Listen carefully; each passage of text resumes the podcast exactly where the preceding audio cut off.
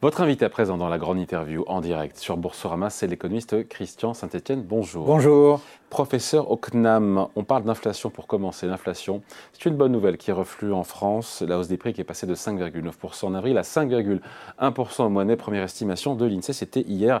Est-ce qu'on peut dire que le reflux de l'inflation est réel? Oui, il est réel. La question, c'est euh, à quel rythme on revient vers une inflation euh, dont on ne parlerait plus, euh, c'est-à-dire inférieure à 3% par an. Il y a beaucoup d'incertitudes. Euh, bon, d'abord, le cartel de l'OPEP et ses représentants ont dit qu'ils mm, mm. allaient faire en sorte de décourager les spéculateurs et éventuellement réduire la production de pétrole pour maintenir le prix élevé. C'est une première incertitude. Deuxième incertitude, c'est quand même toujours la guerre en Ukraine, avec euh, une guerre qui devient euh, multidimensionnelle, c'est-à-dire que ça commence à toucher la Russie, ce qui pourrait provoquer l'utilisation de nouveaux systèmes d'armes. Donc il y a encore euh, des incertitudes, parce que si on arrivait, comme c'est souhaitable, à mettre fin à la guerre en Ukraine, on aurait une détente à ce moment-là considérable sur le prix du gaz et du pétrole.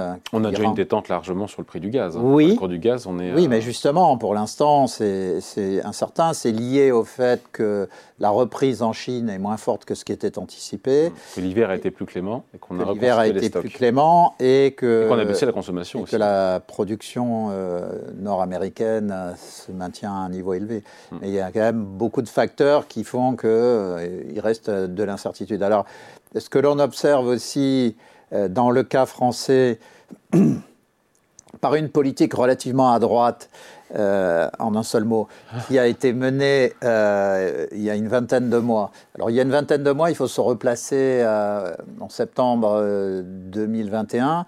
On commence à avoir les effets de la hausse du prix de l'énergie et du prix des céréales, et il y a un choix qui se présente est-ce qu'on euh, augmente les salaires ou est-ce qu'on compense euh, les augmentations spécifiques euh, mmh. du prix de l'énergie et du prix de certaines matières premières et alimentaires? Alors moi, j'avais pris position à l'époque sur le fait qu'il fallait surtout pas laisser une marge de manœuvre à, à, une augmentation des salaires qui enclencherait une boucle prix-salaire, comme on peut l'observer d'ailleurs en Belgique, avec des effets considérables, puisque l'inflation en Belgique est quasiment au double de la France. Et donc j'avais euh, milité pour qu'il y ait euh, des compensations comme la prime énergie ou d'autres primes. Et ça, cette politique a bien fonctionné en France. Sauf que à l'époque, si vous vous souvenez, tout le monde considérait que ces augmentations de prix énergétiques et autres étaient transitoires. Alors la question donc c'était un pari intelligent à l'époque.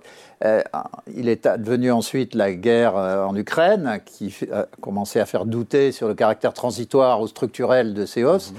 Alors là, on est dans une phase de ralentissement. je ne parierai pas sur une continuation massive de cette baisse des prix compte tenu de l'incertitude géopolitique, mais je pense qu'on peut revenir autour de 4% avant la fin de l'année s'il n'y a pas de rupture géopolitique. Bon, donc le reflux va se poursuivre, mais pas à un rythme aussi euh, euh, fort que, que, certains annoncent. Bon. 2,5% euh, de croissance, on a eu les chiffres confirmés, rehaussés de 0,1 point hier par l'INSEE pour 2022 en France. On atterrit quoi cette année autour de 0,5, 0,7 Oui, donc s'il y avait une bonne nouvelle géopolitique, on pourrait faire le double, mais euh, en, l'absence de, bonnes nouvelles géopolitiques, et surtout dans un contexte où euh, le déficit extérieur mange de la croissance, puisque c'est mm. une contribution négative euh, très importante, bon, c'est c'est l'augmentation du déficit qui contribue négativement, mais ce déficit est à un niveau très élevé. Et donc ça, ça... C'est la balance commerciale, quoi. Euh, la balance commerciale a un déficit très élevé. La balance courante a un déficit... Euh, courante, elle prend en charge aussi, ça prend en compte services. donc la balance courante tourne actuellement à un déficit autour de 1,5 à 2 points de PIB. Mm. c'est pas supportable. La France peut pas continuer avec ce niveau de déficit. On, on évoquera peut-être euh, la question de la réindustrialisation, mais ces déficits colossaux sont le fruit de la désindustrialisation massive du pays depuis 20 ans. Alors, euh, on, annonce des réouvertures d'usines, euh, bon, comme sur le, les batteries. Ceci étant, pour l'instant, euh, et sans vouloir doucher les espoirs de réindustrialisation, sachant que, vous le savez, je me bats pour la réindustrialisation du pays depuis plusieurs années, mais euh, pour l'instant, ce sont des, des arbres qui cache la forêt de la désindustrialisation. Donc je, on peut considérer... Il est mauvais le bilan du président de la République sur euh, l'industrie, sur la réindustrialisation ben, Si vous voulez, ce qui se passe, c'est que le président de la République est aux affaires maintenant depuis 11 ans, puisqu'il a été euh, le principal conseiller de François Hollande. Donc, euh, puis ensuite ministre de l'économie, puis ensuite président on a l'impression qu'il a compris la nécessité absolue de la réindustrialisation dans les 18 derniers mois mais que c'était pas, c'était et que ça reste encore une mesure parmi d'autres. Parce que si on veut réindustrialiser, euh, moi j'ai des propositions très fortes dans ce domaine et euh, on ne voit pas le, gouvernement euh, aller dans cette direction, même s'il a pris quelques mesures favorables, mais on n'est pas dans cette direction. Je ne sais pas si vous voulez qu'on aborde. Si, on va, on va l'aborder juste, mais ça coûte cher la réindustrialisation, ça a des effets bénéfiques, on le sait bien, mais quand on voit les 13 milliards d'euros d'annoncés d'investissement étranger au sommet de Choose France pour 8000 emplois créés sur le territoire, ça fait c'est ce que notait euh, Jean-Pierre Robin euh, dans le Figaro, ça fait 1,6 million d'euros par pour créer un emploi. Waouh oui, alors d'abord. Euh, Donc la réindustrialisation, c'est bien, mais elle ne sera pas créatrice. Oui, mais c'est pas comme ça qu'il faut analyser. En nombre pas comme ça. Je pense qu'il y a une une double erreur de raisonnement. D'abord, euh, les usines dont on parle, c'est des usines très capitalistiques. Donc, si on ramène au nombre d'emplois, ça semble considérable, mais en réalité, il faut ramener à la valeur ajoutée qui est créée. Ça, c'est le premier élément.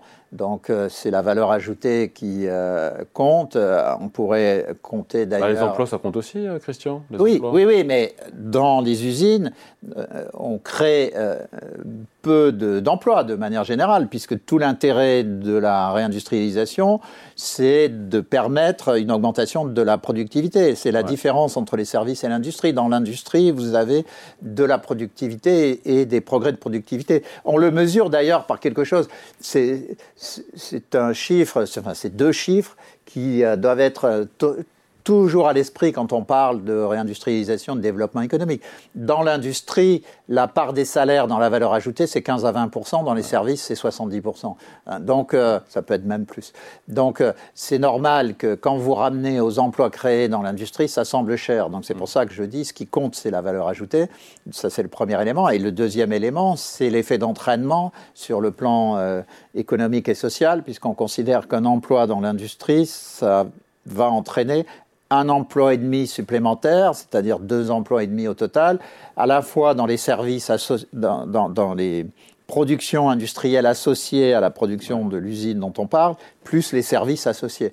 Donc euh, c'est très important d'avoir une réindustrialisation. Donc je ne pense pas qu'il faille ramener euh, les, mm. euh, les, investissements dont vous parliez au nombre d'emplois créés. Néanmoins, néanmoins ce que vous dites conforte ce que je dis, c'est-à-dire le fait que ce sont des arbres mais que derrière, il n'y a pas de forêt de réindustrialisation. On a touché le fond de la piscine ou pas en matière de désindustrialisation? Parce qu'il y, a des, projets de relocalisation, il y a des annonces, mais voilà, quand on fait le net entre ce qui est détruit est ce qui est ouvert ben, Et puis, il y, a, les choses qui ne se font pas. Vous avez vu cette usine, le DUF, de 100 millions d'euros d'investissement qui devait être euh, construite à côté de Rennes, une usine de viennoiserie qui allait créer plusieurs centaines d'emplois et qui a été refusée par euh, euh, le, milieu écosocial, notamment les ONG. Donc il y a une vraie question qui est posée là. Est-ce que ce sont les ONG qui font la politique de la France ou est-ce que la France défend une ligne stratégique forte? Donc ça, c'est un, point. Mais quand vous regardez euh, la question qui est, très importante de savoir si on est au fond de la piscine, euh, je pense qu'on est, euh, j'espère qu'on est au fond de la piscine, mais la piscine continue, elle est légèrement inclinée encore vers le bas, parce que quand vous mesurez la production manufacturière en pourcentage du PIB, elle, a baissé en 2021 et 2022. On disait beaucoup que nous avions un poids de l'industrie qui était à 10 points de PIB, c'est passé en dessous de 10 points de PIB. Alors il faut espérer que toutes les mesures qui sont prises vont conduire à une réindustrialisation. Elles sont bonnes ou pas les mesures qui sont prises? Elles sont bonnes. Il y a d'avalanches de milliards qu'on entend. Oui, mais en fait, en réalité, quand vous analysez toutes les mesures prises depuis 5 ans, c'est une réduction des inconvénients. C'est-à-dire qu'on a un écart colossal d'impôts de production par rapport aux deux pays phares qui sont restés industriels. On parle toujours de l'Allemagne, mais la Suisse est restée un grand pays industriel. Euh, vous avez un écart d'impôt de production qui est de 3 points de PIB, donc c'est colossal. Donc euh, on a, mais avant c'était 4, donc on est passé de 4 points à 3 points, donc on peut crier victoire, mais on a fait un quart du chemin. On a euh, une nouvelle annonce de baisse des impôts de production sur deux ans de 10 milliards d'euros. Ça réduira l'écart à, à, un chouïa en dessous de 3 points de PIB. Voilà, donc c'est parce qu'actuellement, on est à 3-4, on va passer en dessous de, de, 3. Mais on reste avec un. un... Donc, quand on dit qu'il est pro-business, qu'il euh, met une politique de l'offre pro-entreprise, pour vous, elle est trop timide? Alors, un, elle est trop timide, mais si vous voulez, c'est le verre à moitié plein ou à moitié vide. Il ne s'agit pas de cogner indéfiniment sur le pauvre président, euh, parce que, euh, en réalité, quand vous regardez les autres offres politiques euh, qui, dominent l'actualité, le Rassemblement national et la NUPES, s'ils arrivaient au pouvoir, ça serait dix fois pire que Macron. Hmm. Donc, la, la question centrale est l'émergence d'une alternative raisonnable sur le plan politique. Euh, mais euh, qui, qui, et les émergences actuelles sont modestes. Donc la question, c'est qu'est-ce que serait une vraie politique de réindustrialisation Et c'est ça qui...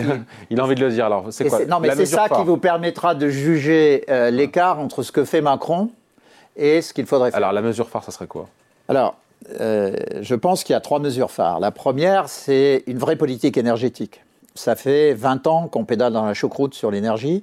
On avait un avantage compétitif colossal dans le domaine énergétique. On l'a bousillé en cassant euh, la politique euh, sur le nucléaire, mais il n'y a pas que ça qu'on a fait. On a cassé l'avantage compétitif qu'on avait sur l'hydroélectrique. Nous sommes euh, encore, pour l'instant, le deuxième producteur d'électricité, enfin, d'hydroélectricité en Europe derrière la, Suède.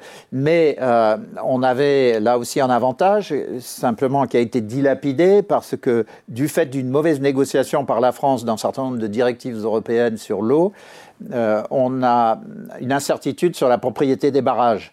Donc il faut régler cette incertitude parce que depuis dix ans, à cause de cette incertitude, euh, la EDF n'investit plus dans les barrages existants et on ne construit plus de nouveaux barrages.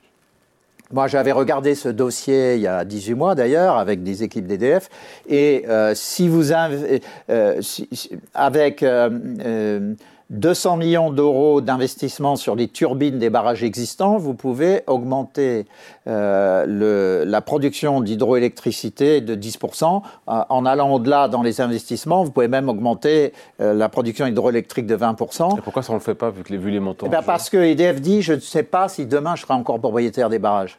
Donc il faut régler la question de la propriété des barrages pour permettre... Mais enfin, ça fait 15 ans qu'on est dans l'incertitude. Comment on n'arrive pas à régler ces problèmes? C'est parce qu'il n'y a pas de vision claire sur les, questions structurelles sur la France. La deuxième mesure euh, phare, c'est de continuer à réduire le poids de, des impôts de production sur, euh, l'industrie.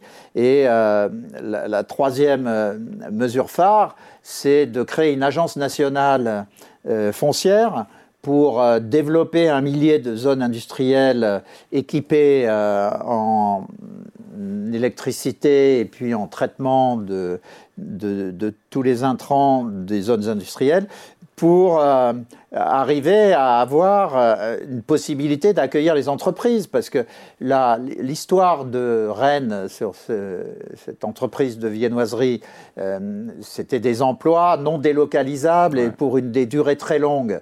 Donc euh, pourquoi il y a eu ces problèmes? C'est parce que euh, euh, on n'a pas suffisamment bien défini le projet industriel sur place, on l'a pas suffisamment bien expliqué, et surtout parmi les gens qui ont un poids disproportionné par rapport à l'intérêt national, il n'y a pas de compréhension de ce qui se passe dans les conséquences du non-investissement. Donc l'entreprise en question a décidé d'investir aux États-Unis et au Portugal plutôt qu'en France. Donc ce sont des emplois qui sont perdus, ce sont des exportations qui sont perdues, et les, les ONG et les acteurs locaux qui ont empêché la construction de cette usine devront aller expliquer un jour, mais tout le monde s'en fout, que euh, sur le tissu économique et social local, euh, il y aura des, emplois perdus, il y aura des recettes fiscales perdues, il y aura des opportunités pour les jeunes de trouver des emplois pérennes qui sont perdus. Ouais. Juste dans l'actualité, il y a aussi, et peut-être que le sujet connexe d'ailleurs, on a Bruno Le Maire qui a pris position, qui affirme qu'il euh, ne veut pas d'un ISF vert qui toucherait 10% des contribuables. Cette proposition a émergé il y a quelques jours quand Jean Pisani-Ferry, qui était donc celui qui a fait notamment le programme économique en 2017 du président de la République, a donc a rendu son rapport la semaine dernière qu'on a commenté largement ici sur le financement des 65 milliards d'euros par an, dont 34 à la charge de l'État, de la puissance publique tous les ans, pour financer la transition énergétique. Et lui, dit non, pas d'ISF vert. Vous êtes d'accord, évidemment? Un, je suis d'accord, mais surtout, euh, je pense que la proposition de Pisani-Ferry est enfin ridicule. Dans un pays qui a le problème de réindustrialisation que j'évoque, qui a d'énormes euh, problèmes de relance de la production sur le territoire, qui a un énorme déficit extérieur, dire que la seule solution, c'est de euh, taxer le capital financier, en plus, il faut le dire, euh, c'est dans le rapport, pendant 30 ans de suite, oui. dans un monde ouvert, le capital financier va se casser. Donc, euh, on aura moins de financement de la réindustrialisation. Donc, c'est un non-sens. Non, moi, je propose un modèle alternatif de croissance écologique. Mais au lieu de dépenser 65 milliards par an, je pense qu'on peut y arriver avec 45 milliards, 30 euh, milliards sur la réindustrialisation, il faut comprendre la réindustrialisation d'ailleurs. La réindustrialisation, c'est pas mettre des aciéries euh, place de la Concorde. Hein. La réindustrialisation aujourd'hui, ça veut dire numériser, robotiser, électrifier le système productif dans son ensemble, y compris le système agricole. Par exemple, une des raisons de la surcompétitivité de l'Allemagne sur le plan agricole, c'est la robotisation de la transformation des, des produits agricoles, alors qu'en France, on n'a pas assez investi dans l'outil euh, de transformation. Donc, euh, la, robotisation, numérisation, électrification du système productif, elle suppose notamment de doubler la production électrique sur 20 ans, dans la mesure où on annonce dans le même temps qu'on va supprimer à juste titre le charbon et progressivement l'utilisation du gaz. Donc c'est une hérésie, un ISF vert en tout cas pour vous. Donc c'est une hérésie sur le plan macroéconomique. Et puis euh, c'est tombé dans le travers français de toujours vouloir cogner sur les mêmes. On a les 10% dont vous parlez payent déjà 75%. Mais ce sont des gros pollueurs aussi. On pollue plus quand on est riche, c'est prouvé ça. Non mais c'est une farce. C'est une façon de calculer qui est euh, vicieuse. On a, on a une plus grosse voiture, on part plus souvent en avion, euh, on part en week-end. Oui, mais vous avez des gens qui partent en avion, euh, vous avez des comités d'entreprise qui organisent des voyages en avion en Thaïlande ou, ou, au Portugal et ils prennent l'avion aussi. Hein. Mm. Donc ça, c'est un, premier point. Le deuxième, c'est que vous ne pouvez pas construire des usines sur le territoire si les chefs d'entreprise ne peuvent pas aller les voir. Donc la, la, France est en train de vouloir taxer massivement l'avion au niveau européen. Mais c'est une imbécilité aussi. Pourquoi? Parce qu'il y a des évolutions, euh, voire même des ruptures technologiques massives qui sont en train de transformer le voyage euh, aérien, y compris le voyage d'affaires. Euh, comment à la fois les fuels alternatifs qui émettent 20 à 30% de moins de CO2, premièrement, et deuxièmement, il y a des progrès colossaux dans les avions à la fois hydrogène et les avions euh, électriques, euh, on peut considérer que d'ici trois ans, vous aurez des avions électriques de neuf passagers qui seront opérationnels. Euh, au moins dans les phases de test, et on pourra avoir sur des petites lignes, sur des courts courriers. Oui, mais ça, mais oui, mais ça, c'est ce qui mm. c'est ce qui intéresse l'aviation interne du, du, pays ou l'aviation intra-européenne. Et même quand, euh, moi je suis totalement favorable euh, au développement du train, mais pour avoir du train électrique, si vous voulez développer en même temps la voiture électrique, il faut doubler la production électrique. Or, euh, vous n'avez aucune planification de ce point de vue. Oui. Vous avez, sur les 20 prochaines années, doublé, c'est passé de 100 à 200 en production électrique. Euh, même si on lance 6 EPR et qu'on en rajoute quelques-uns, vous passerez de cette, avec les EPR de 100 à 120. Il manque 80 de production électrique. Or là, une politique industrielle, ça serait par exemple de favoriser la production de panneaux photovoltaïques en France Vous on ne l'a pas perdu ce marché, il est aux mains des Chinois aujourd'hui. Non, mais ce qui a changé, c'est que, un, euh, il y a une nouvelle technologie développée par le CEA et c'est Enel qui conduit, l'italien, qui, qui, qui, construit une usine géante de panneaux photovoltaïques sur la base de, de la techno du CEA en Sicile. Pourquoi il n'y a pas trois ou quatre projets de panneaux photovoltaïques sur la base de la techno CEA en France? Voilà, il n'y a pas de ministère de l'Industrie on ne pourra pas faire la transition écologique sans, planification stratégique. Et ça suppose une réindustrialisation dans la croissance verte, dans la croissance écologique. Et vous ne pourrez pas continuer de financer le contrat social français si vous n'avez pas cette réindustrialisation. Donc il y a une, incohérence totale dans les annonces qui sont faites euh, en permanence qui justement, ne sont pas construites sur une colonne vertébrale rationnelle. Bon, dernier point, juste, puisqu'on parle du ministre de l'économie qui dit que le gouvernement fait tout pour que le travail paye en France. Il le répète souvent. On dit mission accomplie ou on se dit encore du pain sur la planche? Non, il y a encore du pain sur la planche, on a progressé. Euh, il y a 20 ans, euh, en France, vous aviez euh, plus de 20% de la population active pour lesquels euh, l'écart de revenus réels entre travailler et pas travailler était inférieur à 10%. On peut considérer aujourd'hui qu'on est passé de 20% à 15% de la population active pour lesquels les, euh, cet écart euh, est de la même nature. Donc il y a un progrès, mais il faut aller beaucoup plus loin, ce qui suppose d'ailleurs tout un ensemble de mesures. Euh, on sait euh, qu'une partie de la population euh, qui est au RSA ou qui touche d'autres formes d'allocation n'est pas en mesure de travailler, ça suppose de nouvelles mesures comme celles qui sont en place aux Pays-Bas et qui visent à donner des indemnités à ces personnes en les sortant de, la population active parce qu'elles n'iront jamais, mais en revanche, en contrepartie, de leur demander une quinzaine d'heures de travail dans les communes ou dans les entreprises d'insertion. Donc, euh, il y, a une première rationalisation opérée dans ce domaine. Il y a, euh, y a une autre rationalisation, c'est d'avoir un suivi beaucoup plus euh, poussé sur l'ensemble des allocations qui sont versées à certains ménages, puisque certains ménages, c'est, complètement officiel, hein, tout le monde peut le vérifier, certains ménages, en cumulant toutes les aides, le RSA, le RSA pour les enfants, les aides au logement, ainsi de suite, peuvent aller jusqu'à 28 000 euros par an de revenus sans travailler. Donc il y a une vraie euh, question sur l'optimisation du système de protection sociale. 28 000 euros, vous êtes sûr 28 000 euros Par an? Oui, pas par mois, même si Même par an, oui, oui. Bah, c'est très significatif en cumulant les différentes allocations.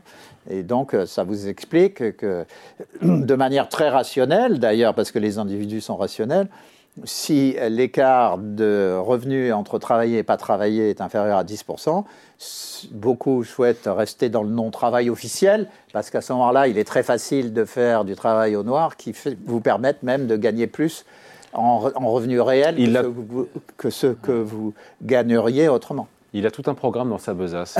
Il faudrait écrire un bouquin, n'empêche. Hein, bah, j'ai déjà écrit, là, dans le livre que j'ai sorti euh, il y a trois mois sur le conflit sino-américain, euh, j'évoque euh, la position de l'Europe et de la France dans ce conflit sino-américain. Un conflit qui va structurer la géopolitique et la géoéconomie mondiale pour les trois prochaines décennies. Hein.